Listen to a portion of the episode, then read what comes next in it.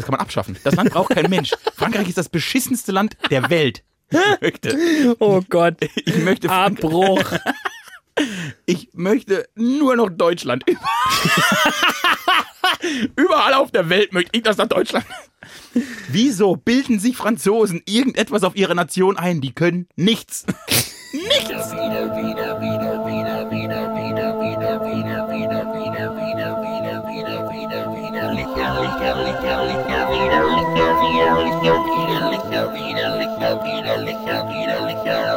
Hi, mein Name ist David Alf. Ich bin 29 Jahre alt, geboren in Frankfurt am Main, inzwischen wohnhaft in Frankfurt am Main. Lebe, arbeite in dieser wunderschönen Stadt und äh, das Schöne ist unter anderem an dieser wunderschönen Stadt, dass sie beheimatet. Dass sie beheimatet? Ja, dass sie beheimatet. Punkt. Thiemen Glatt, mein bester Freund. und Grammatikalische 1 plus mit Sternchen. Thiemen Glatt ist äh, mein bester Freund und mein, mein Weggefährte in diesen schweren Zeiten, in der mein Sprachzentrum erhebliche Schäden davon getragen hat. Ich habe am Wochenende mal wieder sehr viel Alkohol in mich reingeschüttet und mit mal wieder meine ich nicht mal wieder im Sinne von wie jedes Wochenende, sondern nach längerer Zeit mal wieder sehr viel Alkohol in mich reingeschüttet. Und ich glaube, das sind auch die Spätfolgen. Wir zeichnen auf am Montag, den 26.08. Ihr hört wieder Licher. Mein Name ist David Alf. Wir sind wieder vereint an meiner Seite und nicht der virtuellen, sondern der leibhaftigen. Ich spüre seinen Schweiß, ich spüre seinen Atem, ich spüre jegliche Pore, aus der nur eines trieft. Ich will dich. Thiemenglatt, hallo. Du hast gerade drei Dinge aufgezählt, die schlecht an mir sind. Mein Schweiß, mein Atem und meine Poren. Hallo, ich freue mich wirklich, ich freue mich, ich freue mich sehr, bei dir zu sein, denn es bedeutet, ich bin aus dem Urlaub zurück und ich kann jetzt schon sagen, es gab Tage, da war ich mir nicht sicher, ob ich jemals wieder zurückkomme. Aber es gab auch Tage, in denen du dich gefragt hast, fahre ich jemals wieder in den Urlaub? Das meinte ich damit. Also ich meine, zurückkommen im Sinne von, überlebe ich diesen Ach Urlaub? so. Das war das, das war, ich, ich werde, ach Gott, es wird. Normalerweise erzählt man äh, Ich im Jahr nie wieder. Ist so 2019, schön. genau. Nee. Oh, es war so schön. Ich habe mir ja überlegt, ob ich nochmal wiederkomme. Nee, nee. Aber auf dem Tisch, und du berührst es schon sehr zärtlich, liegt mein Penis. Gut, dass du das gesagt hast, sonst hätte ich es gesagt. Ich weiß, auf dem Tisch liegt ein Geschenk oder ein Brief, vielleicht ist es so eine Briefbombe. Post, Hörerpost auf jeden Fall. Definitive Hörerpost. Vielleicht ist das die letzte Folge wieder, Licher. Folge 59. Der große Knall. und es hat Boom gemacht. ähm, wir haben Post bekommen und zwar ein einigermaßen großes Paket. Auch relativ schwer. relativ schwer. Wir haben es, also wir haben zwei Dinge vorsorglich getan. Erstens, kein Bier besorgt für heute Abend. Ja, stimmt. Und zweitens, das Paket in den Kühlschrank gestellt. Denn wir gehen davon aus, naiv wie wir sind, Das fällt mir jetzt erst auf, wie dumm wäre es eigentlich, Wenn jetzt kein Bier da drin ist. Ganze Podcast am Arsch. wir haben kein Bier und wir haben irgendwas kalt gemacht. Vielleicht, vielleicht sind da Haustiere drin für uns. Haben wir uns nicht, haben wir nicht über Wasserbären letztens gesprochen? Vielleicht sind da lauter Oh. Gott, Ah, nee, die oh können ja nicht Die sterben. können nicht sterben. Ähm, Vielleicht war es ein warmer Tee. Sag mal, jetzt wo Stange ja tot ist und ihre ähm, Cousine stattdessen für uns arbeitet, Ah, Die gefällt mir auch wirklich ausgesprochen gut. wie nennen wir die denn? Stangina. Stangina. Stangina ist die kleine Schwester von Stangelore. Ja. Stangelore ist leider ja, Altersteilzeit. Ist, der geht's gar nicht gut. Nee, wir haben Knick in der Optik. Und äh, aber Stangina kann uns Ah, jetzt. Stangina, die kann alles. Die kann nämlich auch Pakete öffnen. Ich habe mir heute meinen Ellenbogen verletzt, Eieiei. während ich äh, ein Huhn imitiert habe. Klingt lustig, war es nicht so, Weiß nicht so. aber es ist tatsächlich genauso geschehen. Timon und ich, das können wir an dieser Stelle mal verraten. Hashtag ähm, Transparency. Transparency. Mark, Mark der Transparency. Freund von uns, Mark Transparency. Ex-Mann von Sarah Connor, die von, Connolly. die von äh, Terminator. So. Ähm, das li- lief erstaunlich gut mit Stangelau. Ach du Stangina. Fuck, was ist das? Oh, das war ganz feines. Also, ähm, man muss an dieser ja. Stelle noch sagen, ach so, äh, Hashtag Transparency, jetzt müssen wir auch transparent sein. Timon und ich saßen den ganzen Tag gemeinsam in einem Workshop, in einem Design Thinking Sprint. Piff Puff. Ja. In einem F- Design Sprint. Wir machen jetzt so Google-Sachen. Wir machen jetzt so Dinge, von denen im Silicon Valley sich die Leute einreden, dass es cool ist, aber stellt sich raus, voll cool. Die Leute im Silicon Silicon Silicon äh, Die Stadt, die beheimatet. Wir haben wirklich viel gedacht heute und deshalb Oh, ist unser Kopf ein bisschen durch. Tatsächlich haben wir acht Stunden lang sehr intensiv gedacht und das ist immer ein Fehler. Alter, ist da jetzt kein Bier drin? Ähm, diese Post erreicht uns von einem sehr geschätzten Hörer. Das stimmt. Also wirklich, ich sag mal, einer der absoluten Premium-Hörer.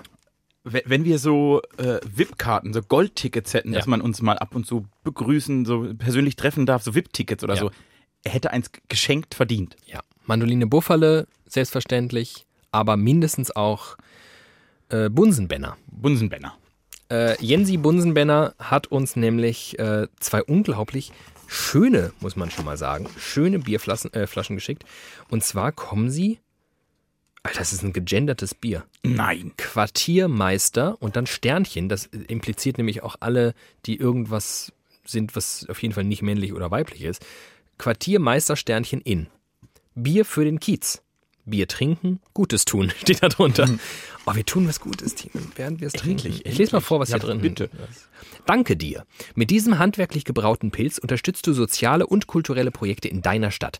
So wird dein Konsum zu einer guten Tat und verändert nebenbei das Wirtschaftssystem. Informiere dich und entscheide mit. Man könnte das eins zu eins, glaube ich, äh, jetzt dieser Brauerei verkaufen, wenn sie denn, ähm, nee, Social Profits sind die, die, nee, die, die kaufen nichts von mir. Äh, transparent, unabhängig, regional, partizipativ, politisch, genauso wie widerlicher. Finde ich alles, also das macht mich alles glücklich. Und zwar haben wir auf der einen Seite ein Pilz und auf der anderen Seite ein Pilz. Das eine allerdings in Türkis und das andere in Schwarz. Du darfst dir aussuchen, weil ich dich wirklich sehr, sehr, sehr gern habe. Ach, muss ich noch dazu sagen? Hashtag Transparency. Das Türkise ist Biopilz. Das Schwarze ist mh, nicht Biopilz. Na, damit ist die Sache erledigt. Wie gut kennst du mich? Du willst natürlich das nicht Ich will Biopilz. natürlich das nicht Biopilz. So. Oh, aber das ist wirklich, das also es sieht herausragend gut aus. Also Jens, das hast du schon mal sehr, sehr gut eingepackt. Vielen Dank dafür. Und es ist auch einigermaßen kalt. es ist einigermaßen, das hat Zum Glück war es keine Briefbombe. Und es hat 5,0. Kannst du die Sta Achso, die Stangenlohr brauchen wir noch. Die würde ich kurz Ah. Achtung, Mit einem mit einem Schwung ist, ist Habe ich sie gerade wieder Stangelore genannt? ja. Ach Mann, ich vermisse Stangelore. Ach Mann, Stangelore. Hier gehen mal Grüße raus an Stangelore. Ich habe letztens auf ihrem äh, TikTok, getanzt. auf ihrem TikTok-Profil gesehen. TikTok, Leute. Geht auf TikTok. Da geht's ab. TikTok ist Da, wirklich eine da geile Welt. wirklich gar nicht gut. Da hat die damit, ähm, hier, wie heißt der nochmal, der andere, Äh, die getanzt. Strange Rover. Strange Rover und das, ähm, ja, das macht mir, macht mir Sorgen. Naja, ähm, Auf Jens. auf Jens. Vielen Dank, Jens, wirklich. Vielen, vielen Dank. Das freut uns sehr. Wir freuen uns über jede Biereinsendung. Mal schauen, wie es schmeckt. Ob ich das nochmal zurückziehe. Kann man sehr gut machen. Kann man wirklich sehr gut trinken. Sehr, Oh, sehr gut. Was ich noch nicht verstanden habe, Bier für den Kiez, wo kommt denn das jetzt eigentlich her? Da muss doch, irgendwo muss doch eine Ortsmarke sitzen.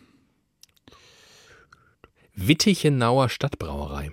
Aus 02997 Wittenich. Wittichenau, das klingt nach Brandenburg. Das klingt so richtig ostdeutsche Provinz. Und wenn das wirklich, also wenn das in der ostdeutschen Provinz Leute sind, die gegen die ganzen Kackbratzen, die da rumlaufen, Bier brauen. Da möchte ich an dieser Stelle sehr viel Werbung für dieses Bier Also machen. wirklich.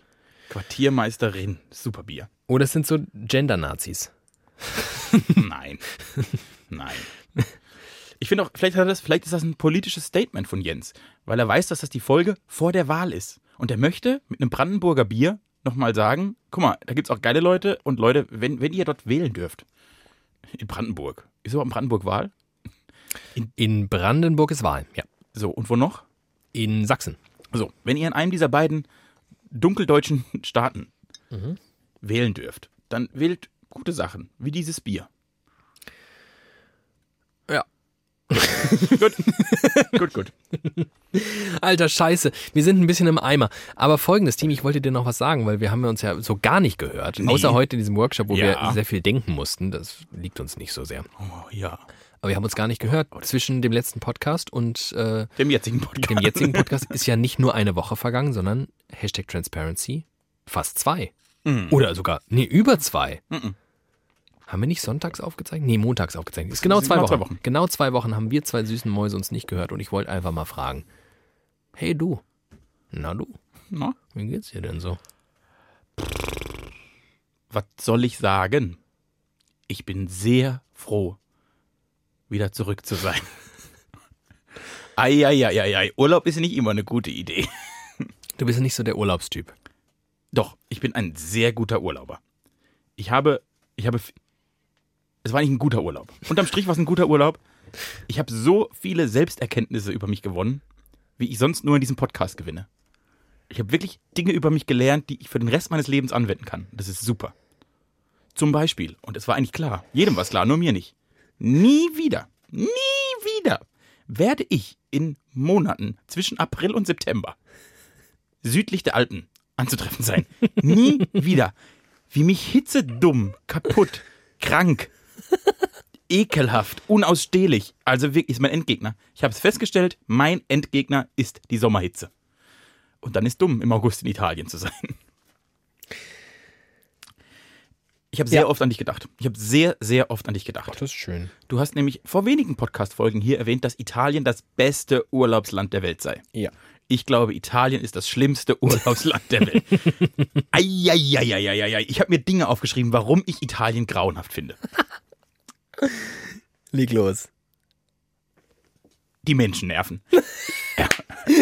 Ich habe ja nichts gegen Italiener. Aber wieso brüllen die mich ständig an? Ich stehe irgendwie an der Kasse und kaufe mir ein Eis. Ja, Entschuldigung, ich leg's zurück und gehe wieder. Ich finde, die haben. Ich, hab, ich bin mal aus dem Kreisel rausgefahren und habe in den Rückspiegel geguckt und dann hat einer tatsächlich diese typische italienische Handbewegung gemacht. Der hat sich irgendwie aufgeregt. Was mich zu meinem nächsten Punkt führt. Wieso fahren in Italien alle schlecht Auto? Beziehungsweise, wieso fahren in Italien alle so Auto wie ich? die, die haben überhaupt kein Gefühl für irgendwas. Das kotzt mich total an. Wieso sind die Straßen so schlecht? Ich bin Bergsträßchen hochgefahren, da wür- würdest du mit dem Fahrrad nicht hochfahren.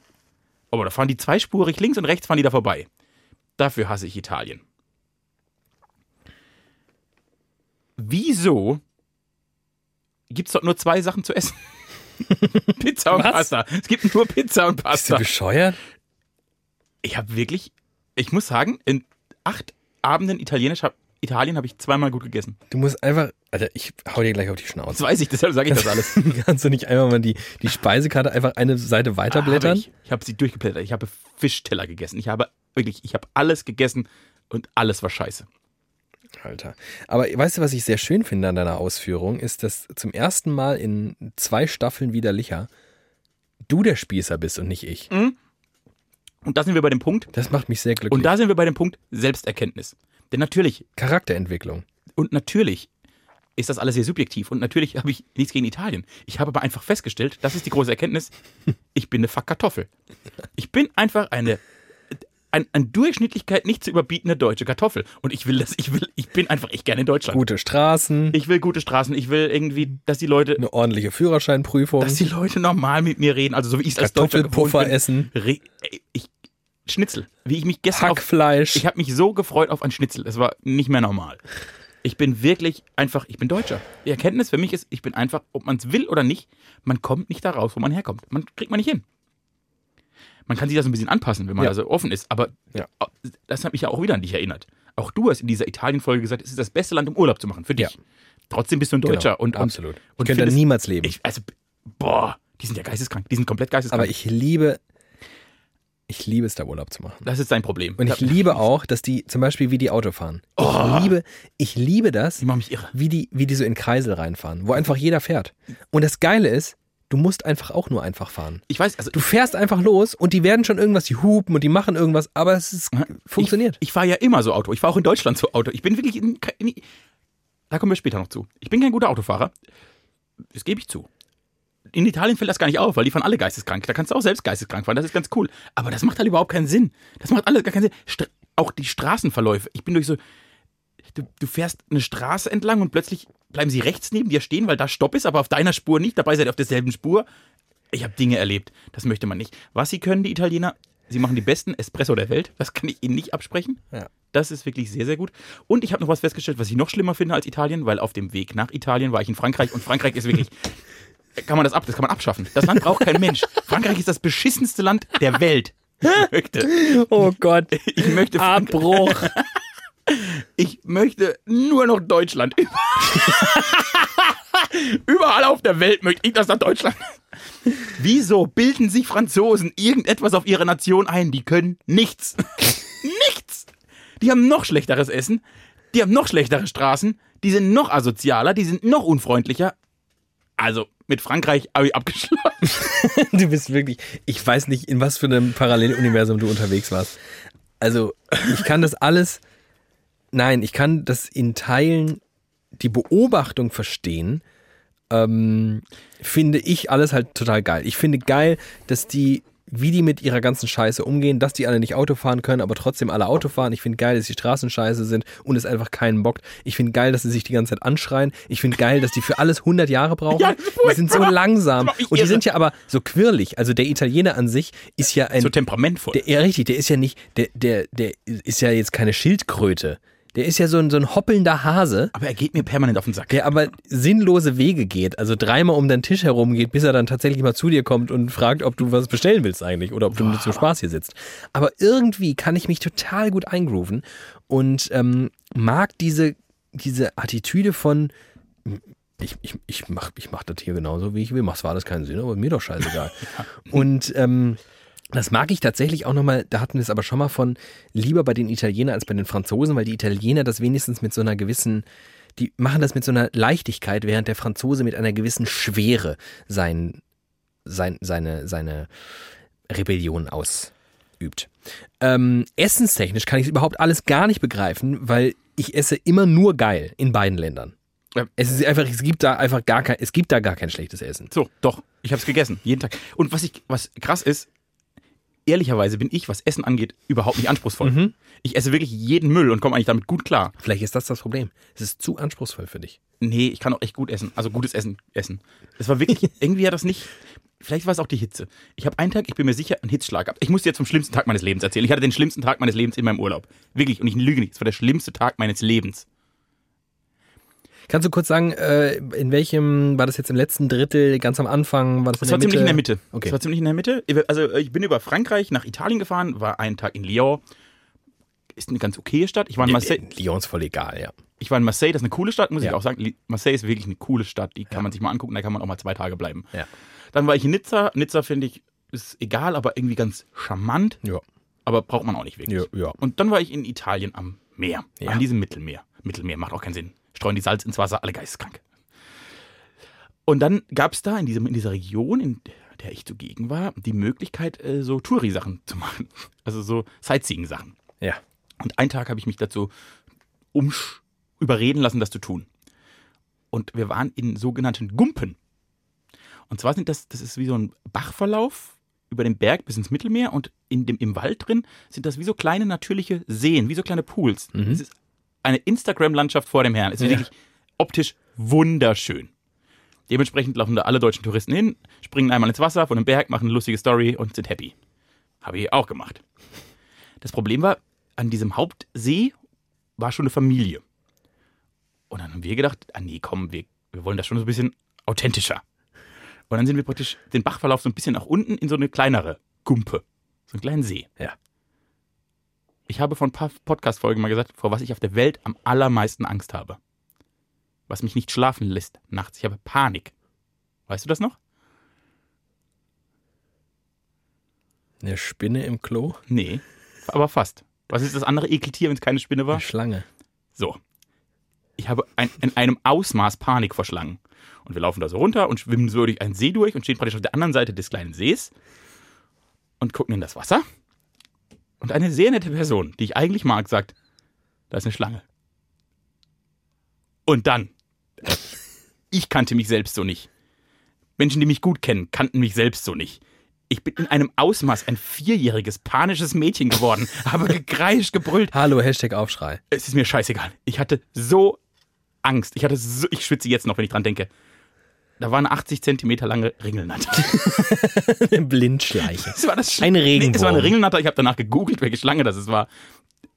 Und die du hast ihr angemerkt, dass die einfach nur aus dem Wasser wollte, weil sie Angst vor uns hatte. Da war eine echte Schlange. Da, da, da, da war eine echte Schlange. Ich bin, ich war tot. Ich war, ich war einfach am Ende. Ich war wirklich, ich war am Ende. Dann musste ich zurück durch dieses Wasser. Ich konnte nicht mehr rein. Ich hatte, ich hatte Angst. Ich hatte einfach Angst, in dieses Wasser zu gehen. völlig Banane.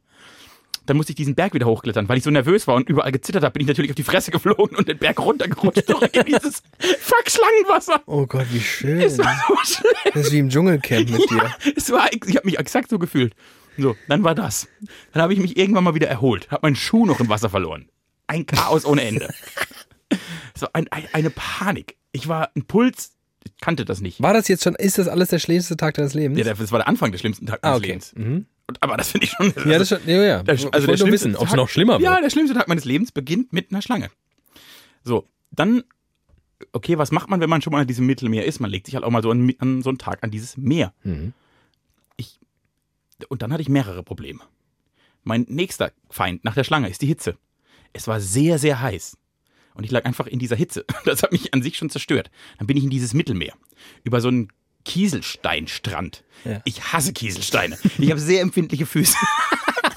Mir tat alles weh. Ich bin Hey, warte mal, war das so weichgespülte, war das so runde oder waren das richtig kratzige, eckige, kantige? Wahrscheinlich waren sie rund, für mich waren sie die wie kleine spitze Teufelskrallen.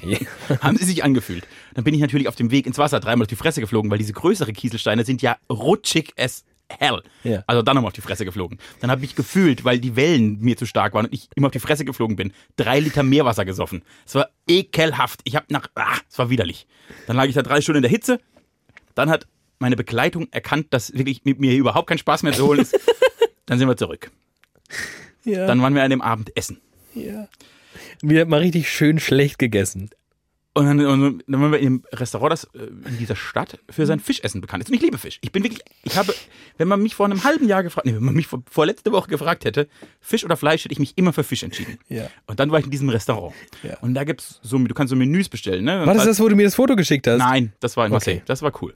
Also kurz für euch, er hat mir ein Foto geschickt von einer eskalationsartigen Meeresfrüchteplatte. Meeresfrüchteplatte mit Austern, mit irgendwie Hummergebein und alles war komplett pervers. Mega geil. Okay, ja, war wirklich sorry, mega geil. das war Marseille. So, und dann waren wir in äh, Italien.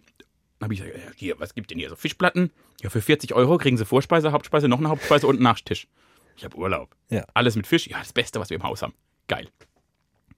Die Vorspeise war super. Danach kamen Nudeln mit Kalamari. Ich habe noch nie, ich liebe, ich liebe jegliche Tintenfischform. Das war das widerlichste, was ich in meinem Leben jemals gegessen habe. Das war so ekelhaft. Die waren, ich bin mir sicher, ich bin mir sicher, die wollten mich vergiften. Die, die haben es gemerkt, dass ich sie hasse und dann wollten sie mich vergiften. Das war das. Danach kam so eine Fischgrillplatte, da konnte man auch zwei Fische, waren ungenießbar, die waren einfach alt. Bin mir sicher, die waren alt. Ekelhaft. Der Nachtisch war ganz okay. Dann bin ich nach Hause. Überall Sonnenbrand. Komplett zerstört. Hab die ganze Nacht gekotzt. Ich habe die ganze Nacht gekotzt. Ich habe noch nie in meinem Leben, ich weiß nicht, ob es die Hitze war oder das Essen. Ich habe weder vom einen noch vom anderen gekotzt. Ich habe die ganze Nacht gekotzt. Der Tag begann mit einer Schlange. Er ging über die Hitze, zu einem schlechten Essen, bis ins Kotzen. Das war der schlimmste Tag meines Lebens. Und das war Italien. Nie wieder. Dann waren wir noch drei Tage danach schlecht. Alter Schwede. So, Alter Italiener. alter Italiener. Boah, krass. Wir hatten eine wirklich schöne, ein wirklich schönes Refugium, muss ich sagen, in Italien. Das gehört Deutschen. Das war wirklich wunderbar. So, weißt, du, wie, weißt du, was Italiener frühstücken? Ist dir klar, was Italiener frühstücken? Ja, so ein Cornetto und ein Cappuccino. Kaffee und Kuchen eigentlich. Ja, genau. Also dementsprechend gab es bei uns zehn Tage lang jeden Morgen Kuchen. Ich konnte mich, ich hätte einen Kuchen aus. Ich wollte einfach ein Stück Brot und ein Stück Wurst. Kuchen, Kuchen. Essen Sie doch noch eine Puddingtasche. Leck mich am Arsch mit Puddingtasche. Ich will Schnitzel. Ich will einfach nur Schnitzel. Jetzt ist Frühstück, wie man das in Deutschland noch macht. Ein kleines Rippchen zum Frühstück, wie man das so macht. Ja, so war das. Das war dieser Tag, der hat mich wirklich Oh das komplett ist ja zerstört. wirklich furchtbar, ey. Äh, wir sind einen halben Tag früher abgereist, als geplant war, weil ich Italien nicht, ich habe es nicht mehr ausgehalten. Ich wollte nur noch nach Hause. Ich, ich, das war das Schlimmste, was mir jemals passiert ist. Das stimmt nicht. Das, eigentlich war es ein ganz schöner Urlaub. Er hatte nur ein Tief. Ich habe noch eine Sache, die ich sehr positiv finde. An was? An Italien oder Urlaub? An, an Italien Mhm. und auch an Frankreich. Ich habe eine Liebe zurückentdeckt, die ich in meiner Jugend, in meiner Kindheit hatte. Dank Italien und Frankreich. Zum Meer. Nee, das ist wirklich, also das, das, das ist cool, aber nicht im Süden. Das kommt gegen den Altrhein, kommt das nicht an. Ich habe schon im Alt reingebadet, das war ganz angenehm. Cola aus der Dose. Kalte Cola aus der Dose. Die hat mich richtig glücklich gemacht. Okay, ich sehe in deinem Gesicht. Das findest du. Ich habe bei Cola mh, bis heute, und das kennst du, weil darüber haben wir irgendwann schon mal gesprochen, ich glaube allerdings ähm, außerhalb dieses Podcasts. Ähm, ich war viele Jahre meines Lebens extrem äh, Akne geplagt. Ja. So wie Und ähm, habe in der Zeit sehr deutlich gemerkt, dass sich äh, meine Ernährung auf die Akne auswirkt. Und zwar in einem Ausmaß, das man oft unterschätzt. Ja, genau. Also man, ich konnte es, ich hatte nie keine Akne, so zwischen, also wirklich zwischen 12 und 25 hatte ich einfach Power-Akne. Und ähm, das war immer krass, aber es wurde noch viel krasser, wenn ich Scheiße gegessen habe. McDonalds, Burger King, Äh, Ich, glaub, Endgegner. Ich glaube wirklich, McDonalds ist, was Haut angeht, in vier und ich, ich gehe da echt manchmal auch gerne hin, muss ich sagen. Aber 24 Stunden später Ja. erreiche ich das Hoch meiner Pubertät, was meine Haut angeht. Du, Ähm, du spürst beim Essen, ich finde, du spürst beim Essen schon, wie es wächst. Genau. Und äh, so geht's mir tatsächlich auch mit Softdrinks. Und das Krasse ist, diese ähm, ja, 13 Jahre haben mich so geprägt, dass das bis heute, und ich habe das gar nicht mehr so sehr, ich habe mal einen Pickel oder so, aber ich habe jetzt keine, man würde mich nicht angucken und denken, Gott, du hast aber Akne. genau. Ähm, und trotzdem, bis heute halt das nach. Und dass ich mal eine Cola trinke, da muss schon einiges passieren. Wenn ich immer denke, nee, krieg ich einen Pickel. Das verstehe ich, aber hast du nicht ab und zu in Ja. unregelmäßigen Abständen diese Cola-Lust? Doch, und das habe ich bei keinem anderen Getränk so. So. Pervers. Und wenige Getränke erfüllen dann auch tatsächlich ihren Dienst so sehr. Weißt du, was es auch schafft bei mir? Mezzo-Mix. Manchmal Mm. habe ich Bock auf eine Mezzo-Mix oder äh, Spezi, ne? Und trinke das und denke, Alter, das Was ist gutes vielleicht Getränk. das beste Getränk der Welt. Das verstehe ich. Aber wirklich, also das, wir reden bei Mezzo-Mix oder Spezi reden wir von einmal im Jahr, Cola viermal im Jahr. Oh, das ist auch noch wenig. Ich weiß nur, dass ich früher als Kind gab's, das war Cola war so ein Urlaubsgetränk. Einfach, das hat man zu Hause nicht wirklich Durftest du, durftest du sowas trinken früher? Ab einem gewissen Alter, also so, ne, an was erinnert man sich, so ab 9, 10 dürfte ich Cola trinken. Auch so, wie, wie du lustig warst. Nee, nee, nee, im Urlaub und auf einem Geburtstag Ja, genau. oder so. Genau, sowas bei mir nämlich auch. Also ich musste schon, Cola musste ich abends beim Essen gehen echt richtig verhandeln. Das war echt ein Deal, durfte ich, aber eigentlich durfte ich das nicht. Also zu Hause war das einfach nicht. Zu Hause gab es das gar genau, nicht. das gab's einfach nicht. Wir waren, also was wir recht früh waren, bei uns gab's immer, immer Spezi. Das ist ja nicht so schlimm wie Cola. Nee, das ist ja nicht so schlimm wie Cola. Nee, das haben einfach, das, trink, das trinken einfach alle gerne. So, das ist ein gutes Getränk Das auch. ist ein sehr gutes Getränk. So. Und das gab es tatsächlich schon immer bei uns. Aber Cola nicht. Die Spezi ist ja zum Beispiel etwas, wo wir es gerade von Italien und Frankreich haben. Das trinkt man da gar nicht. Nee. Finden die komplett abartig. Habe die ich am, Vorstellung. am letzten Abend haben wir eine Cola und eine Fanta bestellt und haben sie gemischt. Und Ja. das war richtig lecker. Das war richtig gut. Äh, ja, aber jedenfalls gibt es dort ja in beiden Ländern Cola noch in diesen 0,33er Dosen. Und ich weiß noch, dass ich das früher, wenn ich mal eine Cola, also, ne, wenn, hast du mal 70, 70 Pfennige übrig gehabt von der Oma, dann habe ich mir manchmal eine Cola gekauft. Eine Cola oder eine Punika habe ich mir früher dann gekauft. I. So, Punika finde ich gar nicht gut. früher war das gut. Und dann, und, und so eine Cola-Dose ist wirklich, das schme es schmeckt anders. Ich finde, es schmeckt einfach anders. Ja. Und das fand ich ganz gut. Das Aber noch geiler sind ja die 02er Glasflaschen. Nee, die 0, doch die 02er Glasflaschen, genau. Die kleinen Glasflaschen, ja. Wo du gerade so diesen, um genau diesen Wunsch nach Richtig. Cola zu stillen. Das ist die perfekte Menge. Ja. Ja, das habe ich ja gerade, äh, was ich mich auch in beiden Ländern gefragt habe. Wie klein diese Menschen sind. Denn sie bauen ihre Toiletten wirklich nicht komfortabel breit. Ich saß da immer sehr angewinkelt mit meinen Beinen. Entweder war die, die Dusche davor oder eine Wand davor. In jeder Kack, in jedem Kackhotel, überall, in jedem, es gibt überall ein Bidet Ja. warum es auch immer ein Bidet gibt. Aber dafür sind die Toiletten, Manche Menschen waschen sich. das ist mir scheißegal. Ich will Platz beim Kacken. Ähm, tatsächlich, das ist ein spannendes Thema, Sanitäranlagen im Ausland. Das ist zum Beispiel eine Sache, da bin ich auch absoluter Powerrassist und Megapatriot. Toilettenrassist. Ich bin wirklich ein Toilettenrassist. Also es gibt wenig, ich wüsste jetzt nicht, welches Land geiler in Sachen Sanitäranlagen ist als Deutschland. So ein schönes Bad. Ja. Welches andere Land gibt sich denn so viel Mühe bei einem sinnvoll ausgestalteten, klugen, großen, ausladenden Badezimmer wie Deutschland? Wo dann auch die Sachen gut funktionieren. Geh mal nach England mit ihren scheiß Armaturen, wo du noch händisch Heiß- und Kaltwasser mischen musst und so eine Scheiße. Da denkst, denkst du wirklich, in welchem Jahrhundert lebt ihr denn? Ja. Aber, und das ist der Umkehrschluss, also du hast völlig recht, ich gebe wenn Geh mal in Frankreich an der, an der Autobahnraststätte kacken. Dann kannst du dich erschießen. Dann kannst du auch so kannst ins Auto kacken. Das ist noch besser. also wenn wir Deutschen was können, dann Sanitäranlagen. Wenn wir was können, dann schön kacken. Richtig schön kacken. Wir sind die Gas-Wasser-Scheißinstallateure der, der Welt. Das können wir.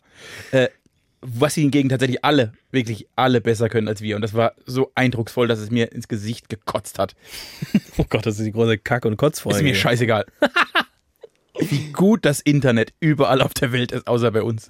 Ja. Ich stehe in Italien in diesem Schlangenmoor. ja, LTE. ja. Da ist nichts, da, da, kommt, da, da ist nichts. LTE. Ja, Ja, Irland und äh, Weißrussland sind noch hinter uns im äh, Breitbandausbau. ich glaube, dass das bei Irland nicht mehr lange dauert. Aber, also musst du dir, Ja. musst du dir mal vorstellen, wie im Outback Europas hast du Ja. besseres Netz als in Deutschland. Überall. Das ging mir auch mächtig auf den Sack. Das, das ging mir auf den Sack, dass es so gutes Internet gab. Ja, das habe ich dann verglichen mit. Und das für die Italiener, die haben es nicht verdient. Und dann war das große, das große Problem, was du hast, also wir- wirklich eine sehr schöne Ferienwohnung, das waren so zwölf Wohnungen, also in diesem Ressort. Mhm. Das Problem dabei war, dass in acht davon Deutsche gelebt. Ja. Denn der Deu ich bin ja gerne Deutscher, ich möchte sie nur nicht um mich. Ja. Da war ein Pärchen. Also wirklich, wenn ich mal ein Buch schreibe, bekommt die ein Kapitel. Ein Mann, der ungefähr zehn Tage nicht geredet hat, einfach nicht geredet. Und eine Frau, die durchgeredet hat. Sie war, und jetzt werden sämtliche Klischees bedient, natürlich übergewichtig. Sie hatte fettige Haare. Sie hat nur Kackbücher gelesen, die laut vor oder Kreuzworträtsel, aber nicht selbst gemacht, sondern ihr Mann ständig die Frage vorgelesen. Und das war eigentlich eine Oase der Ruhe, in der wir Urlaub gemacht haben. Die, die, die, Lokalität ist dafür bekannt, dass man sich dort zutiefst entspannen kann. Außer es läuft so eine saarländische Dampfwalze durch. Die ging mir auch brutal auf den Sack. Und das auch immer gemerkt, wie die Leute den Pool verlassen haben, wenn die hinkamen.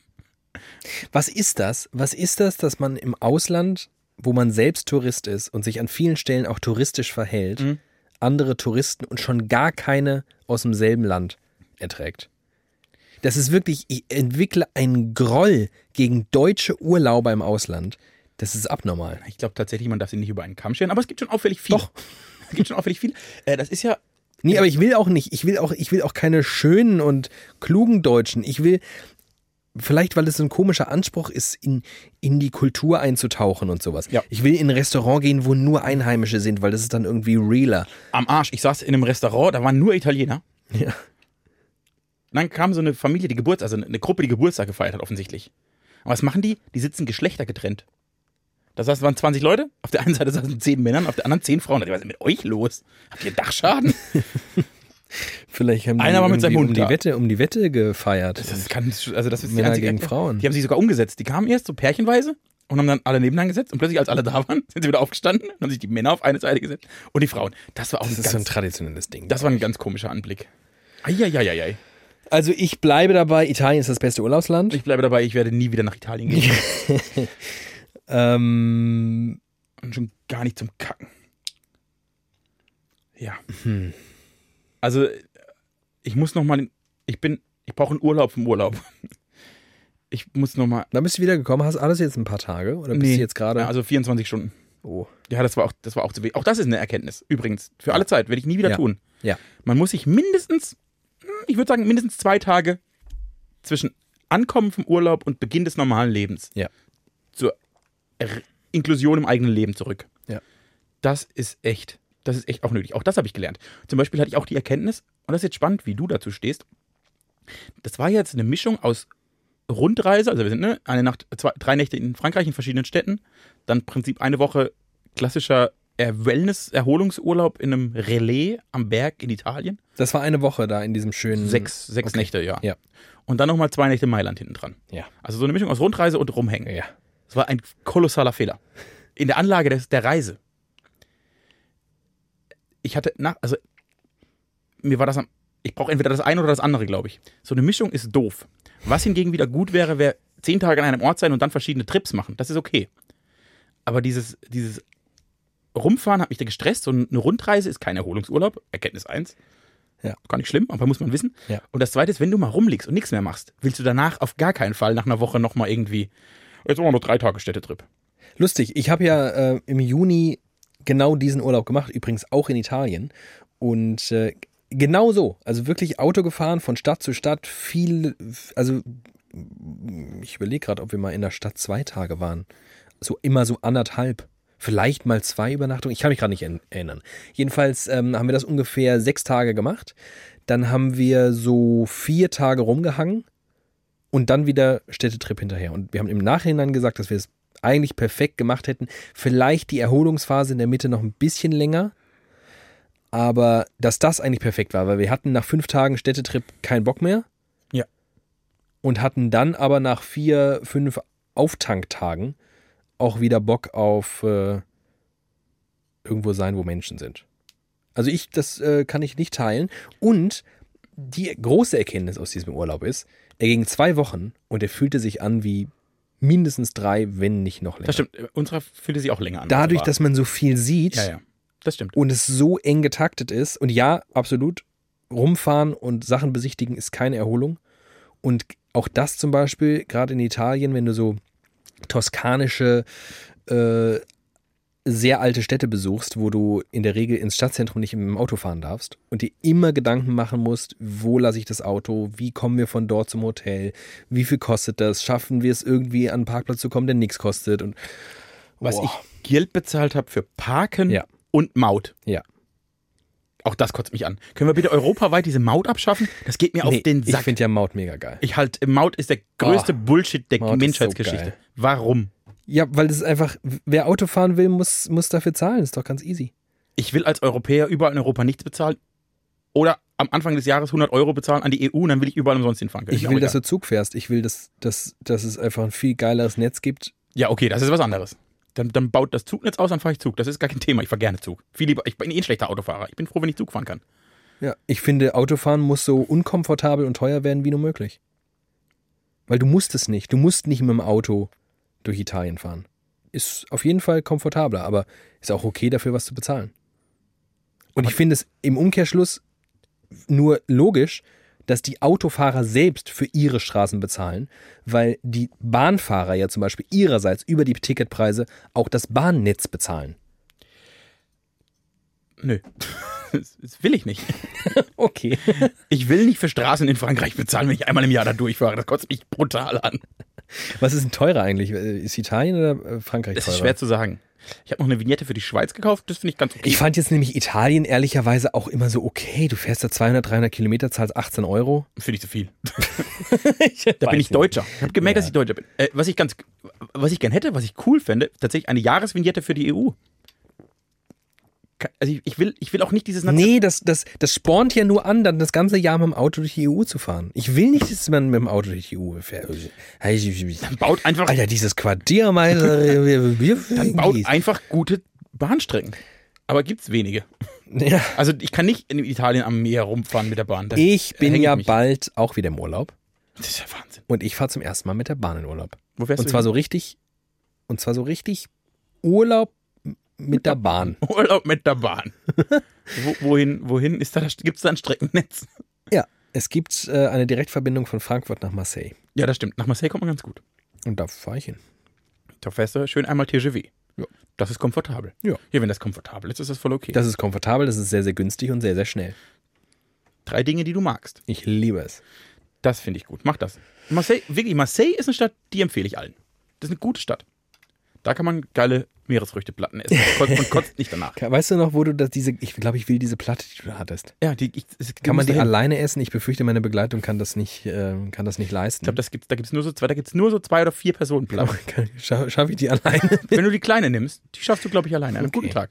Einen guten Tag. Aber das ist wirklich, das empfehle ich. Das empfehle ich weiter. Das ist ein, Kannst du mir das noch, äh, Das- kannst du das droppen? die, Kor die Korrespondenz, ich weiß nicht mehr, wie es hieß.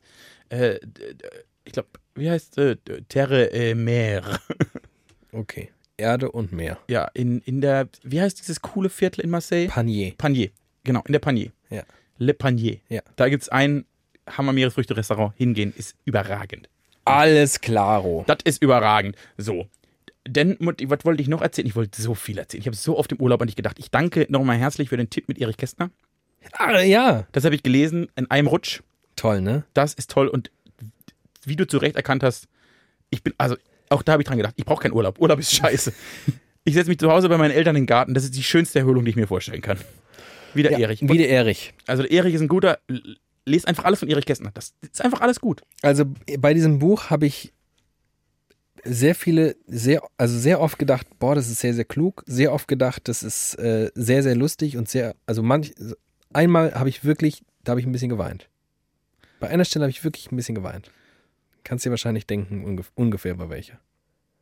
Oder vielleicht auch nicht. Aber wirklich, das, gab- also es dieses gab- Buch, das hat mir, das hat mehrere, eigentlich alles, alles Ja, gegeben. der spielt die Klaviatur der Gefühlsregung perfekt. Und zwar völlig, also so, so, so Unprätentiös. unprätentiös. Der, der, also einfach so, es fühlt sich so an, als hätte der das einfach so, als würde er sich so hinsetzen an so ein paar Nachmittagen, was natürlich Quatsch ist. Also es ist natürlich eine hohe Kunst, es genauso wirken zu lassen. Ja. Aber es wirkt so, als würde er sich an seine Schreibmaschine setzen und dann hat er so eine schöne Geschichte aufgeschrieben. Ach, mega gut. Ähm, als ich ein kleiner Junge war, heißt das Buch, ne? Als ich ein kleiner Junge war, das hat mich sogar dazu bemüßigt, einen Instagram-Post mit einem Ausschnitt aus diesem Buch zu machen, der wirklich sehr, sehr gut war. Ja. Ich habe dann im Urlaub, ich habe auch gelernt, auch zum Thema Selbsterkenntnis, was ich brauche, um einen guten Urlaub zu haben. Das war mir bisher nicht klar, also nicht bewusst. Ja. Im Nachhinein war es vorher klar. Aber Ja. zum Beispiel geht es mir total gut, wenn ich Zeit habe zu lesen und Filme zu gucken. Ich merke tatsächlich, dass meinem Kopf nicht so gut tut, wie Filme, gute Filme zu gucken. Dass ich tatsächlich, es gab einen Grund, warum ich studiert habe, was ich studiert habe. Fiel mir wieder auf. Was ich brauche, ist irgendwie eine bequeme Couch. Ich liebe irgendwie bequem rumzulümmeln und Fernseher anmachen zu können. Das ist für mich absolute Erholung. Das war mir so in dem Ausmaß nicht Mhm. bewusst. Also für mich ist, eigentlich ist für mich tatsächlich, wenn ich mich erholen möchte und keinen Städtetrip oder so mache, das finde ich auf eine andere Art total interessant, aber wenn ich mich erholen möchte, bräuchte ich im Prinzip, ich glaube, acht Nächte, eine Halbpension, um mich mich um nichts kümmern, aber mit unterschiedlichen Essen, einen guten Pool, nicht so viele Menschen und abends eine bequeme Couch und einen Fernseher. Dann kann ich mich Spannend. komplett erholen und lesen will ich. Ich will viel lesen. Das ist für mich Erholung. Wir haben ganz andere, ja, da bin ich, bin ich irgendwie ein bisschen anders. Macht ja nichts. Ja, ist ja auch mal, ist ja auch, ist ja auch immer okay. So ist ja Staffel 2 von Ja. Widerlicher. Wir sind, endlich erkennen wir, worin wir unterschiedlich sind. Ja, also tatsächlich auf der Couch sitzen und Fernsehen, Alter, das bockt mich im Urlaub so wenig. Das ist so, so weit hinten in meiner. Ja, finde ich auch cool. Ich mag das gern. Also nicht Aber- Fernsehen im Sinne von, ich, ich zappe durch, das ist mir scheißegal. Ja, ja, Gute, ich meine, ja, gute ja. Aber das, tu, das kann ich auch am Samstag machen. Nee, hab ich kein, eben. Da habe ich keine Zeit. Wenn, äh, wenn ich in der Woche keine Zeit habe, dann am Wochenende. Ja, Das aber tatsächlich, tatsächlich, ähm, bei, dir, bei deinem Lebensstil macht das überhaupt keinen Sinn. Du könntest Montag bis Montag Kann bis Donnerstag könntest du jeden Tag fünf Filme gucken. Und wann flichern wir hier dann? Dienstag bis Donnerstag. Und weil ich gerne lese im Urlaub, ja. habe ich einen Artikel gelesen. Ja. In der Süddeutschen. Ich hatte auch mal Zeit, mit dem ganzen Handykram zu machen. Ich konnte Artikel lesen, ich konnte Instagram-Stories machen, ich konnte TikTok machen, ich konnte ganz verrückte Sachen machen. Das war schön. In der Süddeutschen Zeitung. Und dann habe ich gedacht, guck mal, die klugen Professoren, was machen die, damit die klug sind? Die hören widerlicher und klauen uns unsere Theorien. Jetzt bin ich gespannt. So. Vor wenigen Wochen saßen wir zwei hier und haben erklärt, dass es im Leben gar nicht darum geht, zu machen, was man gerne möchte, sondern einfach zu machen, was man kann, weil dann wird alles gut. Ja. Ein, Arbeit, Stellt sich raus. ein, Stimmt. ein Arbeitsforscher, ich habe leider nicht aufgeschrieben, von welcher Uni der war, ein Professor für. Amerikanische Forscher haben Nee, nee, nee, herausgefunden. nee, das war ein Europäer, entweder München oder Wien, weiß ich nicht mehr. Europäische Forscher haben herausgefunden. Dass es viel sinnvoller ist, sich genau zu überlegen, was man kann Ja. und dann das beruflich zu machen, weil das so viel besser für alles ist. Ja. Und das Problem, das wir haben, und jetzt kommt der spannende Punkt, ich lese einen, eine Frage in dem Interview war, woran liegt es, dass unsere Fähigkeiten und Interessen so stark auseinanderfallen? Antwort, Ja. wir sind eher schlecht darin, uns selbst richtig einzuschätzen. Das zeigen viele Studien. Fragt man beispielsweise 100 Autofahrer, antworten 97, dass sie überdurchschnittlich gut am Steuer sind. da habe ich mich ertappt gefühlt, weil ich zu den anderen drei gehöre. Was rechnerisch nicht hinkommen kann. Wir vermuten, dass unsere Selbsteinschätzungen vor allem bei Begabungen daneben liegen, die sozial erwünschenswert sind. Unsere sprachlichen Fähigkeiten überschätzen wir eher als unsere mathematischen. Mit schlechten Mathekenntnissen kann man schließlich heute ganz offen kokettieren. Das Finde ich übrigens ein absolutes, es kotzt mich so an. Es kotzt mich an, diese, diese, dieser, diese Attitüde und ich kann mich auch nicht komplett davon freimachen, dass es gar kein Problem ist zu sagen, dass man Naturwissenschaften komplett gar keine Ahnung, hat mich nie gebockt, habe ich alles abgewählt, alles scheiße, voll egal. Ich finde, das ist ein Missstand. ich finde, wir sollten, ich finde, wir sollten genau das als Missstand erleben, dass wir uns alle dafür feiern, Idioten zu sein, was Zahlen angeht. Okay. ja, ist richtig. Äh, ist auch spannend. Ich, ich glaube, das hängt natürlich auch ein bisschen von der Branche ab, in der du unterwegs bist. Also da, da schlägt dir das ja wöchentlich ins Bei, Gesicht. bei uns ist das schon sehr ausgeprägt. Das muss man schon Also, sagen. Wir haben alle Menschen, die mündlich eins, schriftlich drei Minus waren. Und, Und in äh, Mathe alle eine 6. Also die Hälfte, die Hälfte der Menschen, die diesen Beruf in unserer in Mathe eine 5 oder schlechter.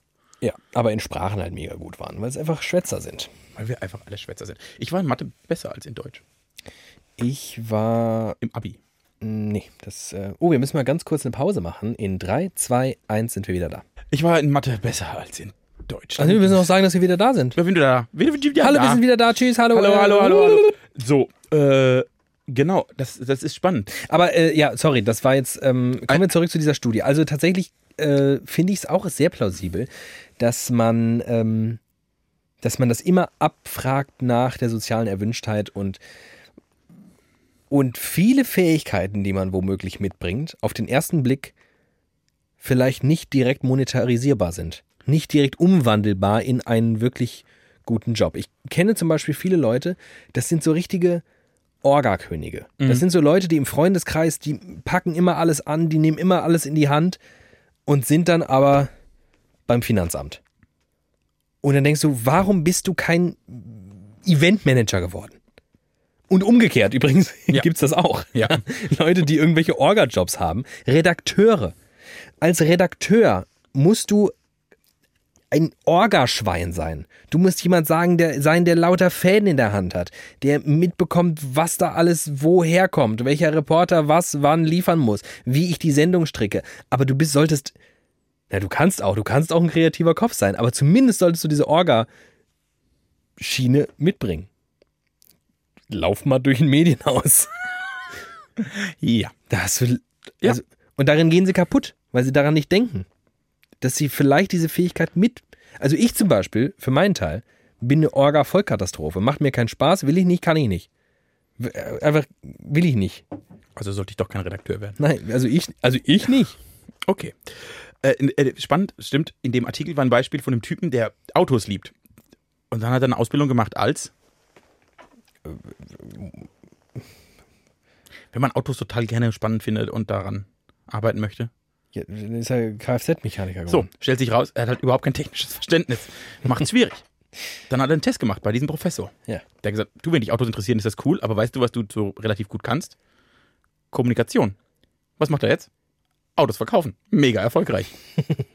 so, also das ist, ich glaube, es hilft sehr, sich zu überlegen, was für Talente habe ich einfach so und dann darum herum. Und dann im zweiten Schritt die Interesse, Genau. das Interesse Genau. im Prinzip einzuflechten. Genau, also wenn ich jetzt, wenn ich jetzt ein wahnsinnig guter Moderator bin, aber halt Popmusik hasse, dann werde ich vielleicht nicht Moderator bei einer Popwelle, sondern beim Kulturradio. Aber dass man erstmal überlegt, ob man ein guter Moderator ist oder nicht. Aber auch das hält viele nicht davon ab, Moderator zu werden. Finde ich sehr spannend übrigens, gerade beim Thema äh, Moderator auf. Äh, also so in den, in den letzten Jahren, in denen ich irgendwie, ich bin ja nie so richtig mit der sehr präzisen Idee durch, die, durch mein Leben gegangen und dachte, ich werde mal Moderator. Aber ich fand die Vorstellung schon schön und ich habe zumindest. Das war immer so eine Option. Ich war nie diese Art von zielstrebiger Mensch, der, der irgendwie den Plan A hatte und äh, alles daran gesetzt hat, sondern ich habe mir im Prinzip, ich, ach, wie ich halt so bin, haben wir schon mal, ich bin ein Spermium. Und ähm, Leute, die uns regelmäßig hören, werden sich erinnern. Ähm, andere werden denken, Was ist hier was ist hier los? ähm, ich bin ein Spermium und äh, so kam es, dass ich äh, am Ende doch irgendwie Moderator geworden bin und die Eizelle ge gefunden habe und befruchtet habe. Ähm, in jedem Fall habe ich auf dem Weg dorthin ähm, immer mal wieder Leute erlebt mit einem ähnlichen Plan oder sogar noch viel konkreteren Plänen. Also Leute, die wirklich sehr viel daran gesetzt haben, Moderatoren zu werden. Du redest 30 Sekunden mit diesen Menschen und du weißt, du kannst bestimmt ganz viele Sachen wirklich gut. Aber aus dir wird kein Moderator. Niemals. Ja. Und das ist nämlich genau der Punkt. Wie kommen diese Leute überhaupt auf die Idee? Und sie kommen auf die Idee, weil sie die Vorstellung toll finden, Moderator zu sein Ja. und sich kein einziges Mal fragen, kann ich das eigentlich? Ja. Bringe ich eigentlich was mit dafür? Und weil unsere Welt uns natürlich immer mehr äh, das Gefühl gibt, alles ist möglich. Ist es, glaube ich, auch wirklich. Es ist sehr, sehr viel mehr möglich als früher. Die Frage ist, ob das gut ist. Und ist wirklich so viel möglich? Denn- möglich ist es schon. Ich glaube, wenn, wenn jemand unbedingt Moderator, ich, ich würde die Wette eingehen, wenn jemand unbedingt mit 16 auf die Idee kommt, er will unbedingt Moderator werden und setzt alles daran, als Moderator sein Geld zu verdienen, der schafft das. Bin ich mir 100% sicher. Der moderiert dann irgendwelche Firmenveranstaltungen von drittklassigen Firmen. Der moderiert auf irgendwelchen grottenschlechten Lokalsendern die Nachtschiene oder so. Aber du kannst, wenn du unbedingt willst, weil du es willst, als Moderator leben. Ja, Penetranz zahlt sich auf Leider jeden aus. Fall aus. Ich glaube übrigens, wo das ähnlich, ein ähnliches Verhältnis ist, ist in so Vorsprechen von Schauspielstuhlen. Ich könnte mir wirklich vorstellen, dass da auch viele Leute hingehen, die die Idee, Schauspieler zu sein, super finden, aber nicht Lars Eidinger sind. Ja, und es erstaunlicherweise ja trotzdem, und da ist wieder das Beispiel, zu Ruhm und Ehre schaffen, zu vermeintlicher, zu zumindest Erfolg, zu finanziellem Erfolg und äh, einer einigermaßen ausgiebigen Filmografie. Es gibt diverse Beispiele von Menschen, bei denen man nicht meinen sollte, dass irgendwann mal irgendjemand als Regisseur gedacht hat, der, der ist ja wirklich Der extrem. das macht. ja, ja, aber wie die das macht. Wir nennen keine Namen. Ich dachte, du nennst jetzt noch einen Namen. Ich, ich habe jetzt eigentlich auf dich gewartet. Wir nennen einfach keine Namen. Wir nennen einfach mal, ausnahmsweise nennen wir keinen Namen. Ja, das ist wirklich spannend. Und was jetzt aber natürlich die nächste Frage ist, vielleicht können aber Menschen nicht leisten, sich selbst so einzuschätzen. Das ist ja auch, das kommt in diesem Artikel auch so ein bisschen raus. Dass selbst wenn, selbst wenn du an die Erkenntnis kommst, oh, was kann ich denn? Sie gar nicht in der Lage sind, selbst reflekt, reflektiert genug zu erkennen, das kann ich und das will ich. Das zu unterscheiden. Ja. Also ich glaube, du kannst auch gewisse Dinge schon besser, weil du sie unbedingt willst. Natürlich kannst du besser Fußball spielen, wenn, wenn du 15 Jahre lang trainierst, Fußball Auf zu spielen, spielst du besser als jemand, der nicht 15 Jahre trainiert. Ja. Es wird halt nicht zum Profi reichen. Die Erkenntnis musst du irgendwann haben. Das haben dort viele, weil das ein ganz anderer Prozess ist. In, in vielen weicheren Faktoren dieser Welt ist das, glaube ich, schwierig, das so einzuschätzen. Und gerade was Sprache angeht, was, was nicht, alles, was nicht naturwissenschaftlich ist, ist halt auch schwieriger zu bemessen. Wir laufen durch ein Medienhaus und es gibt unterschiedlich gute Redakteure.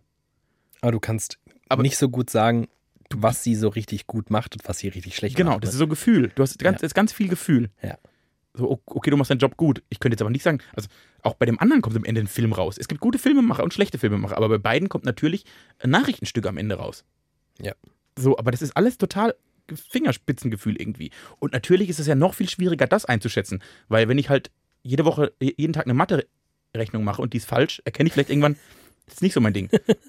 aber wenn halt immer, wenn immer das richtige Ergebnis rauskommt, du aber dreimal so lange brauchst oder du dich so verbiegst, kommt ja immer noch das richtige Ergebnis raus. Und diese ganzen Fächer laden natürlich auch ein, ein absolutes Schauspiel zu betreiben. Wie viele Leute im Deutschunterricht nichts begreifen, völlig unkreativ sind, überhaupt keine interpretatorischen Fähigkeiten besitzen, aber einfach extrem gut in der Selbstvermarktung sind, extrem viel sich melden und zufälligerweise irgendwie den Geschmack des Lehrers oder der Lehrerin zu treffen. Ja, Qualitätsmeisterin.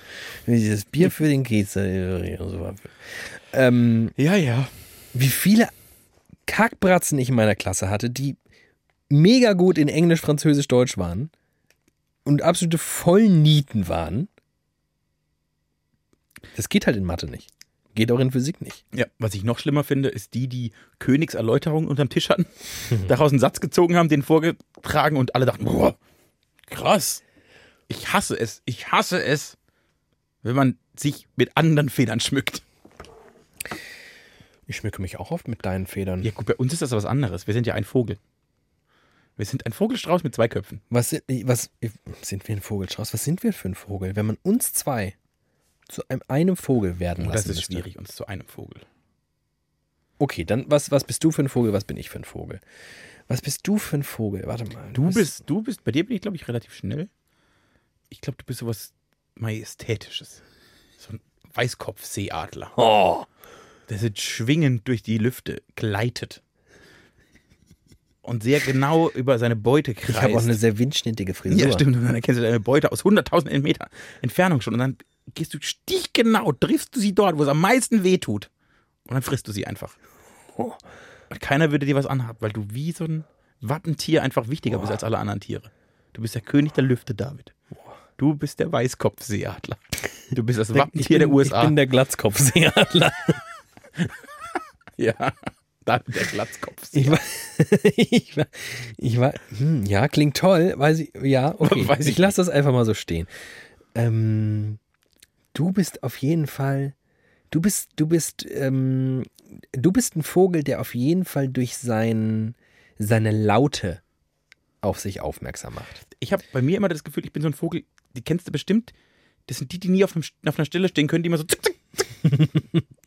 Aber ohne sich wegzubewegen, sondern einfach immer nur vom Gefühl vom linken aufs rechte Bein springen, dass bei denen halt immer so 20 Zentimeter Luft dazwischen Ja, steht. und dabei, dabei irgendwie eine Art von Ton macht. Einprägsamem Ton. Ein Liedchen trällert. Ja, du bist ja so ein kleiner, so ein kleiner Minnesänger eigentlich. Oh, das wäre wirklich, also ich glaube, das Mittelalter wäre meine Zeit gewesen. Ähm, ich kenne mich nicht ausreichend in der Du bist ein sehr schlechter Ornithologe. Ornithologie aus. Auch das, ne? Naturwissenschaft. Wenn man sagt, ich kenne mich nicht in der Ornithologie aus, sagt keiner was. Nö. Wenn man sagt, ich kenne mich in der Literatur nicht aus, ist immer ein bisschen doof. Da bist du halt leider ein bisschen Das ist immer ein bescheuert. bisschen doof. Nee, ich kenne mich in der Ornithologie wirklich gar nicht aus. Biologie, also auch Pflanzen, Bäume, ich verstehe das alles nicht. Bis heute das schlimmste Aber Schulfach. toll, toll, dass es das gibt. Für mich das schlimmste Schulfach in der Geschichte der Menschheit. Biologie. Abschaffen. Italien und Biologie abschaffen. Ah, Ich war am Wochenende mal wieder nach langer Zeit in einer von mir sehr, sehr geschätzten Stadt. In München. Nee, Was? ich war in Köln. Ach Gott, ach Gott. Ach, Köln. Ah, ah, es ist wirklich eine tolle Stadt. Schöne Grüße an alle Kölner und Kölnerinnen. Ihr habt das gut. Das läuft bei euch so. Wenn Wow. wow. lecker Mädchen über den Rhein schlendern, das ist richtig toll. Ähm, nee, Köln macht mir wirklich große, große Freude. Und eigentlich will ich aber gar nicht über Köln sprechen, sondern über eine Stadt in der Nähe von Köln. Eine Stadt, die unglaublich egal ist. In Eine der- Stadt, In der Nähe von die Köln. sehr viele Menschen beherbergt, wie alles in Rheinland-Pfalz und im Rheinland. Und da leben ja nur, äh, überall einfach nur Millionen von Menschen. Nordrhein-Westfalen. Was habe ich gesagt? Rheinland-Pfalz. Oh ja, auch nicht schlecht. Im, Da wohnen nicht so viele Leute. Äh, kleiner Funfact zu Rheinland-Pfalz. Au. Kleiner Funfact. Willst du mal ein Mini-Funfact zu Rheinland-Pfalz? Der- Ja, jetzt möchte Es ich. gibt einen Fact, der, und der sagt alles, was man über Rheinland-Pfalz wissen muss. Neun der zehn kleinsten Gemeinden Deutschlands liegen in Rheinland-Pfalz. Das ist total süß. Rheinland-Pfalz, dabei habe ich so ein schönes Verhältnis zu Rheinland-Pfalz. Wir haben da studiert zusammen. Ich Das habe da, beim- ich hab da beim SWR gearbeitet. Das ist Da wir, nein, da haben wir nämlich, ich habe ja beim SWR gearbeitet für die Regionalnachrichten, fürs Fernsehen und da haben wir über so schöne Orte wie Bernkastel-Kues gesprochen. Ja. Bernkastel-Kues. Wohlgemerkt, Kues geschrieben K-U-E-S. Ida Oberstein. Ida Oberstein, da kriegt man Gold, da gibt es ganz viel Gold in, dem, Da in kommt der Erde. Bruce ja. Willis her. kommt Bruce Willis her. Also Rheinland-Pfalz ist wirklich ein richtig, ein richtig süßes Bundesland. Tut mir auch jetzt ein bisschen leid für Rheinland-Pfalz, dass ich da mit, mit Nordrhein-Westfalen einfach mal kurz in meiner Zerstörtheit. Naja, worauf ich hinaus wollte, ist ja diese äh, ominöse Stadt an der Seite von Köln, ähm, die abgesehen von Fußball, jetzt langsam könnte es bei dir klingeln, Leverkusen. Alter, Braucht kein Mensch. ist Leverkusen vielleicht das wahre Bielefeld? Kennst du irgendeine Person, die aus Leverkusen kommt? Ich weiß noch, ich hatte in der Jugend einen Fußballkollegen, der war Leverkusen-Fan. Und das war wirklich, als hätte der eine komische Krankheit.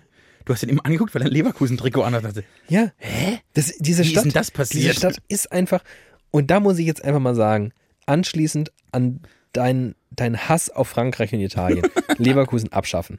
Weg. Einfach weg. Ja, aber Leverkusen und es ist egal. ja im Prinzip und ich muss mal eines sagen, es würde keiner merken. Ich, also, Außer alle Leverkusener. alle Leverkusener, Aber was, was gibt es in Leverkusen? es gibt genau eine Sache in Leverkusen. Es gibt wirklich eine Sache in Leverkusen, die Weltbedeutung hat. Dieser Verein. Nee, Bayer. Ja, aber der Bayer, das ist ein Konzern, den kannst du überall hinstellen. Ja. Ist völlig egal. Aber ich glaube, wenn es den nicht gäbe, wäre Leverkusen einfach nicht existent. Dann hätte Köln das irgendwann geschluckt. Aber die haben ja dafür gesorgt, dass alles, also alles, was Leverkusen überhaupt auf die Karte bringt, ist Bayer.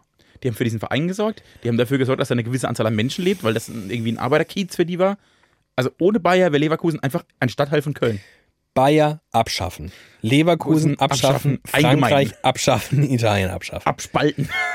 Das ist meine Erkenntnis. Niemand kommt aus Leverkusen. Niemand will Leverkusen. Niemand vermisst Leverkusen. Man hört es auch nicht, ne? Ich habe einen Wochenendtrip gemacht. Und wo warst du? In Leverkusen. Erinnerst du dich damals, als wir in Leverkusen waren? Gibt's nicht. Niemand. Niemand jemals. Auch denn, ich finde auch den Namen schon komisch. Oh, erinnerst du dich an diesen mega schönen Platz? Wo war das nochmal? Ah, das war doch Leverkusen, oder? Ah ja, ah, richtig. genau, als wir Silvester in Leverkusen waren. Das war Das gab's. Das gibt's nicht. Niemand auf der Welt. Ich habe mir kurz überlegt, ob ich tatsächlich die Begründung liefere, dass Bielefeld nicht existent ist, weil ich die Million wollte. Hast du das nicht mitgekriegt? Hä? Du hast das nicht mitgekriegt? Nein. Die Stadt Bielefeld, das Stadtmarketing der Stadt Bielefeld, Ja. hat einen Preis ausgelobt. Ja. Eine Million Euro Oh ja. an die Person, die beweisen kann, dass es Bielefeld wirklich nicht gibt. Und dann habe ich mir überlegt, klar, das beweise ich, das kriege ich hin. Ja. Und dann habe ich in den Kommentaren unter diesem Artikel einen so klugen Satz gelesen, dass Dass du mein aufgegeben hast. habe ich aufgegeben habe. Ja. Und zwar, ja, die Stadtmarketing, Stadtmarketing Bielefeld macht sich das ziemlich einfach. Wenn bewiesen wird, dass Bielefeld nicht existent ist, gibt es auch kein Stadtmarketing, das ihr dieses Geld bezahlen kann. Richtig. Das ist das Bielefeld-Paradoxon. Ähm, das ist tatsächlich eine, eine, das ist ja ganz spannend, weil, äh, ah, jetzt mache ich natürlich einen riesen Fass auf und ich bin eigentlich zu zerstört, um dieses Fass aufzumachen, aber ich mach's trotzdem, komm. Du alter Winzer. Heieiei.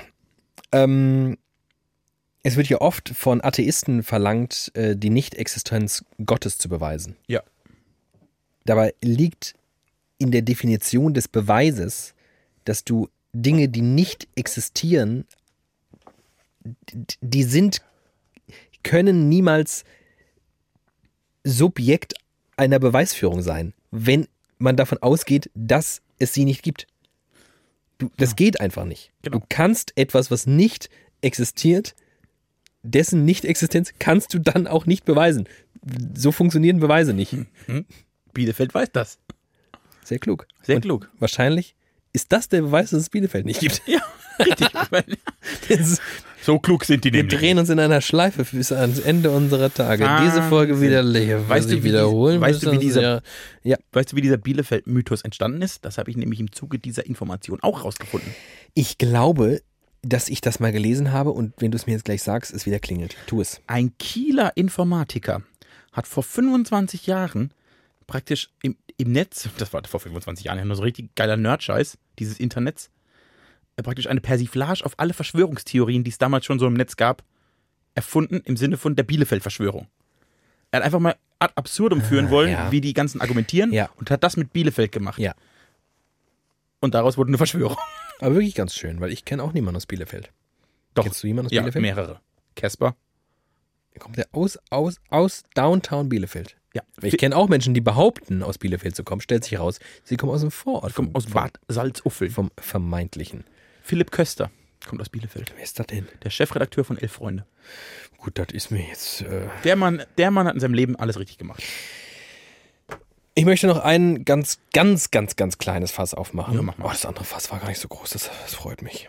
Ähm, ein ganz, ganz kleines Fass aufmachen. Ich habe, ähm, bin vor kurzem wieder darauf aufmerksam gemacht worden von einem Schwaben, dass es ja wirklich bemerkenswert sei. Und es knüpft so ein bisschen an an unsere grüne Soße, äh, an unser grüne Soße-Theorem. Ja. Das Paradoxon. Nee, das Theorem, das von uns zwei auch unseren Namen trägt. Das Glattalfsche, Grüne Soße. Grüne Theo- Soße-Theorem. Oh, finde ich super. ähm, Dann macht Naturwissenschaften Oh. gleich Spaß. und dann so in Klammern Vergleiche glatt Alf 2019. Oh, das wäre richtig gut. Oh, da, da wird meine Hose auch ein bisschen feucht beim Gedanken. Ja. Ähm, kommen wir zu, was, was wollte ich jetzt eigentlich erzählen? Schwabe. Ich erinnere mich wieder. Erzählte mir also, dass es so unfassbar sei, dass es ja nördlich von Heilbronn, dass es in Heilbronn eine Grenze gäbe und du drüber keine gute Brezel mehr findest. Der Schwabe an sich ja auch glaubt, dass zum Beispiel die bayerische Brezel ja auch völliger Quatsch ist. Also der Schwabe schwört auf die schwäbische Brezel. Folgendes. ich finde die schwäbische Brezel komplett überschätzt. Was macht die aus? Dass sie eine schwäbische Brezel ist. Und dass Schwaben, dass bei Schwaben die Hose feucht wird, wenn sie eine Brezel essen. Drehen die das Ding links oder, Ich oder rechts? Man, mal die den Schlupf an. Nein, ich glaube, warte mal, wie ist denn das? Die, die schwäbische im Gegensatz zur bayerischen, ich glaube, die bayerische ist so ein bisschen härter. Einige, eine davon ist so ein bisschen knackiger. Ich finde jedenfalls beide Brezeln an sich, für mich sollen die schön dick, fluffig und weich sein. Und damit ordentlich Butter Und drauf. dann mit so richtig geil Butter. Ah, auf eine Brezel muss Butter. Aber das ist mir scheißegal, ob ich die in Bielefeld, in Leverkusen oder in Stuttgart esse. Ich hätte auch Es gibt viele schlechte Brezeln, aber die schwäbische, ich habe noch nie eine schwäbische Brezel gegessen und dachte, eine Erleuchtung. Also ich kenne ich kenn auch dieses Theorem gar nicht. Das kennst du nicht? nee, ich Du wusste bist nicht, dass doch quasi Schwabe. Abbruch. Ich, äh, ich wusste gar nicht, dass Schwaben sie auf ihre Brezeln so einen runterholen. Das war mir nicht bekannt. Äh, ich finde, also es, ich habe überall in diesem Land schon gute und schlechte Brezeln gegessen. Also die Brezel an sich unterscheidet sich sehr stark. Es gibt wirklich viele schlechte Brezeln tatsächlich. Aber die lokal zu verorten, auf die Idee wäre ich bisher noch nicht gekommen. Das ist Quatsch. Ich, ich mag kein Salz auf der Brezel. Nee, völliger, Und ich völliger hasse schon alle Quatsch. Brezelmacher, die da. Es gibt ja wirklich welche, die sich in diesem Salz ergötzen Oh. und da wie geisteskranke Salz drüber streuen. Und an dieser das. Stelle mal wirklich Props gehen raus an Hashtag Werbung, Werbung, Werbung. Ditch. Ditch hat nämlich so eine perfekte Salzmenge und auch die perfekte Salzform. Du kannst sie nämlich ganz einfach mit einem Streich, tschu, ist das Salz weg. Was ich hasse, sind diese riesigen Körner. Da isst du eins von und dein Salzhaushalt für den gesamten Kalendermonat ist gedeckt. Als wäre ich im Mittelmeer geschwommen. Bäh. Ekelhaft. Du kriegst das auch teilweise ja gar nicht ab. Du reißt dir deine Haut. Ich habe sehr zarte, elfengleiche Finger, habe ich. Und du reißt dir wirklich die Haut ab beim Versuch, das Salz von dieser Brezel runterzumachen. Das ist wirklich eine Frechheit. Interessant finde ich aber, dass wenn du das Salz erstmal weggemacht hast, die Brezel mit noch diesem leichten Hauch von Salzigkeit durchaus was hat. Aber das Salz an sich muss weg. Das muss weg. Ja, das, das sehe ich auch so. Und ich mache das immer auf den, auf den Boden und dann frage ich mich, ob ich das Grundwasser versalze oder ob die Tauben, die das fressen, sterben. Wobei, das fände ich schön. Den Tauben, ähnlich wie Leverkusen, Frankreich und Italien, abschaffen. Alter, Tauben. Neues Kapitel. Tauben. Ich war, ich stand in Mailand vorm Mailänder Dom. Ein wirklich großartiges Bauwerk. Ja. Ich habe noch, ich habe mich gefühlt wie in Hitchcocks Film. ich habe noch nie eine solche Masse an Tauben erlebt. Es war unfassbar. Es waren eine Milliarde Tauben. Überall. Die saßen überall um dich rum. Es war ekelhaft. Was für Scheißtiere Tauben Die sind. Taube an sich abschaffen. Ratten der Lüfte. Ist für mich, ist für mich einfach. So zwischen Bielefeld und Leverkusen sitzt irgendwo eine Taube. Abschaffen. Wo du gerade Ratten der Lüfte sagst, hast du das auch, dass, zum, dass du, dass du, ähm, wie nennt man sowas? Wie nennt man, was ist die Oberkategorie von so einem, was ist das ja noch nicht mal ein Wort, von so einem, von so einem Spruch. Ratten der Lüfte. Was ist das? Wie nennt man das? Floskel. Die Floskel, das ist gut. Kennst du das, wenn Floskeln, die wiederkehrende Floskeln, dich irgendwie anekeln und du die nicht benutzen willst und wann immer die jemand benutzt, du ihm Intelligenz absprichst? Wenn jemand sagt Ratten der Lüfte. Ehrlicherweise, wenn jemand Ratten der Lüfte zu Tauben sagt, dann denke ich, ja gut. Also, nee, es geht einfach nicht. Genauso wie Gänsehaut pur. Der muss einfach auflegen. Wenn das am Telefon jemand sagt, auflegen. Muss jemand vor den Ohrfeigenpass abnehmen. Abschaffen. Gänsehaut pur. Gänsehaut pur. Wie oft Leute zu irgendwas sagen, Gänsehaut pur. Einfach, nee, ist ja ver verboten. Also was ich So wie Ratten der Lüfte. Ist auch, das Jahr 1982 hat angerufen und will seinen Spruch zurück. Ich würde das tatsächlich, ich weiß nicht, ob ich es an einzelnen Floskeln festmachen könnte, aber ich, ich finde, es gibt Menschen, die finde ich, die mag ich nicht, weil sie reden, wie sie reden. Weil ich finde, das, das wirkt einfach so dumm. da bin ich ein richtiger Arsch. Oh Mann, heute ist eine richtige Arschfolge. Alles haben wir abgeschafft, alles finden wir scheiße. Heute wird alles abgekotzt, die große, ko- kotzen wir uns mal so richtig Das ist aus. eine richtige Kotzi-Folge. Pipi, Kaka, Kotzi, Kotzi-Folge. So soll die nicht heißen. Wir nennen sie Ratten der Lüfte. Oh nein. Doch. Das kann ich nicht. Nein. Folge 59, Ratten der Lüfte. Nein, möchte ich nicht. Möchte ich nicht. Abschaffen. Wir nennen sie einfach nur abschaffen. Folge 59 abschaffen. Ah, mal schauen. Es wird noch, werden ja gleich in der ähm, Redaktionskonferenz. Wenn jetzt wieder unser Chefredakteur kommt und sagt, was alles scheiße war und uns wieder mit der Entlassung droht und Ja, ja, Gehalt da gibt es ja streicht. Brainstorming. Gut, dass wir heute den Design Thinking Workshop hatten. Wir können jetzt quasi völlig neue Methoden anwenden, wie wir auf den Namen unserer Folge kommen. Oh Gott, das machen wir nicht. Kann nicht mehr. Ich bin richtig im Arsch. Aber wir zwei haben noch ein Date. Oh. Und weißt du was, wofür ich, äh, heute dieser große Hassfolge, was ich, ich hasse dich nämlich auch für etwas. Ich hasse, also wirklich, da habe ich mich heute Morgen schon geärgert. Ich habe mich heute Morgen schon über dich geärgert. Richtig wütend saß ich auf meinem Fahrrad und bin, bin zur Arbeit gefahren. Weil ich kein Fahrrad dabei habe. Weil du Arschloch kein Fahrrad dabei hast. Du machst mich richtig aggressiv mit deiner, mit deiner Fahrrad. Ja. Ich bin eine Ratte in Also, der Luft. ich, wirklich. Make Teamen great again.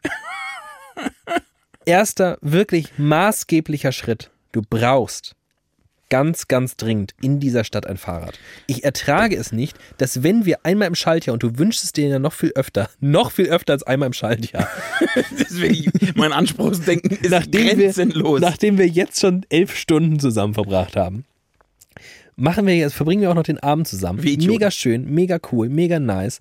Aber du Arschgeige bist jetzt wieder auf U-Bahn, Auto, Kacke angewiesen, während ich einfach in dreieinhalb Minuten mit dem Fahrrad irgendwo hinfahre. Problem Nummer eins. Erstens rechne ich seit anderthalb Jahren damit, dass du mir einfach ein Fahrrad schenkst. Du, ja, Du hast Style und das Geld. ja, Dann will ich jetzt mein Fahrrad von dir. Das ist, und das zweite ist, ich könnte bei diesen Temperaturen, die aktuell herrschen, denn dieser scheiß Sommer ist wieder zurück. Ich hasse ihn. Kann er jetzt endlich mal aufhören? Oh. Ich, ich, wenn ich jetzt Fahrrad fahren würde, ich, ich würde mich selbst so hassen, weil ich so schwitze. das ist wirklich die große Hassfolge. Du schaffst den Sommer ab, ich schaff dich ab. ähm, Am Schluss stehst du alleine mit dem Winter da. Und hast so einen Traurigkeitspodcast, weil es nie wieder hell wird. Winter is coming. Oh, ich bin gerade, ich bin, ich komme ich komm so langsam in die Gefilde, wo Game of Thrones Sinn ergibt. Das ist echt schön. Ich bin in der Ende fünfter Staffel, so langsam macht Sinn. Ähm, Ich, Ich bin grad bei. Amazon Prime Inside Borussia Dortmund. ja gut, willst du darüber reden, dann gehe ich kurz schon mal schlafen. Ist äh, faszinierend. Wenig könnte mich weniger interessieren. Inside Borussia, wahrscheinlich, wahrscheinlich produziert von Borussia Dortmund. Nee, von Ayosha Pause. Der ist ganz gut, der hat Trainer gemacht. Oh, Das ist eine gute das Fußballdoku. ist ein sehr gute, wo ja mein geheimer Held Dein Spirit Animal. Mein Spirit Animal. Wie heißt er nur? Frank Schmidt? Frank Schmidt von Heidenheim. Frank Schmidt vom Ersten FC Heidenheim. Kackverein Heidenheim. Das reimt sich auch gut. Kackverein Heidenheim. Ich war mal auf einem Spiel von Heidenheim. Weil du so ein großer Frank Schmidt-Fan bist. Ja, genau. Hat Ja. mir ein Freund tatsächlich, der das wusste, wollte mir eine Freude machen, hat mir zum Geburtstag Heidenheim-Tickets Finde ich ganz lustig eigentlich. Finde ich auch mega lustig. Und wir sind da auch wirklich guter Dinge hingegangen. Standen äh, im Heidenheim-Block. Allein. Nö, mit den Heidenheim-Fans. Es war ein äh, Auswärtsspiel. Heidenheim hat in Frankfurt gespielt. Wir waren im Heidenheim-Block. Ja, wurden wir relativ unfreundlich von diesen, ich nenne sie mal Fans, da begrüßt, was wir hier wollen. Schweine. Man kennt sich ja nämlich Ja, klar. unter Auswärtsfans. hurra, hurra, das ganze Dorf ist da. Und das fanden die nicht okay, dass wir da waren. das ist auch wirklich ein Ausmaß an Dummheit. Boah, es Und gibt da muss ich so sagen- viele dumme Fußballfans. Das kotzt Und mich an. ich Abschaffen. wollte gerade sagen, ich äh, stehe dem Fußball ja ohnehin etwas äh, ignorant und vorurteilsbehaftet gegenüber. Aber diese Nummer, muss ich sagen, ja, Fußball, ey. Abschaffen. Wenn wir noch eine Stunde podcasten würden, gäbe es nichts mehr. Auf der ganzen Welt gäbe es gar nichts mehr. Können wir, ich, ich bin dafür, dass wir aufhören. Ja. Ich möchte aber irgendwas Versöhnliches. Irgendwas behalten. Können wir, Komm, wir überlegen uns, was wir, was wir, was. Jeder, mu jeder, muss jetzt, jeder muss jetzt drei Dinge sagen, Ach du Scheiße. die er unbedingt in dieser Welt behalten möchte. Oh Gott. Weil er davon überzeugt ist, dass die Welt besser macht. Oh fuck. Alter, oh Gott. Ähm.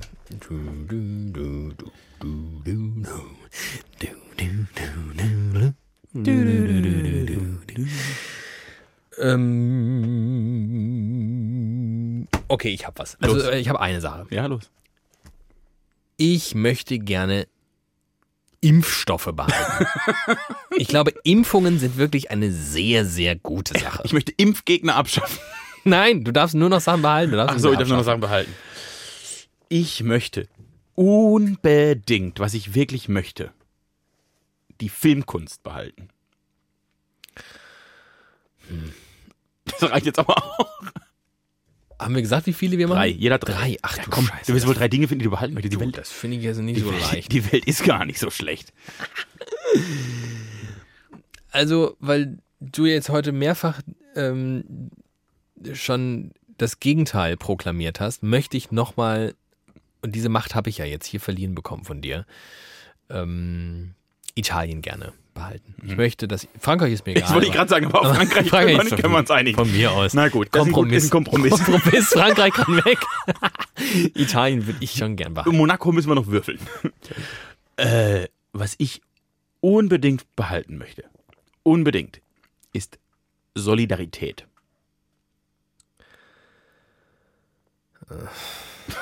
Nicht kotzen jetzt bitte. Das ist wirklich, eine, muss ich gleich wieder, muss ich gleich wieder sauer werden.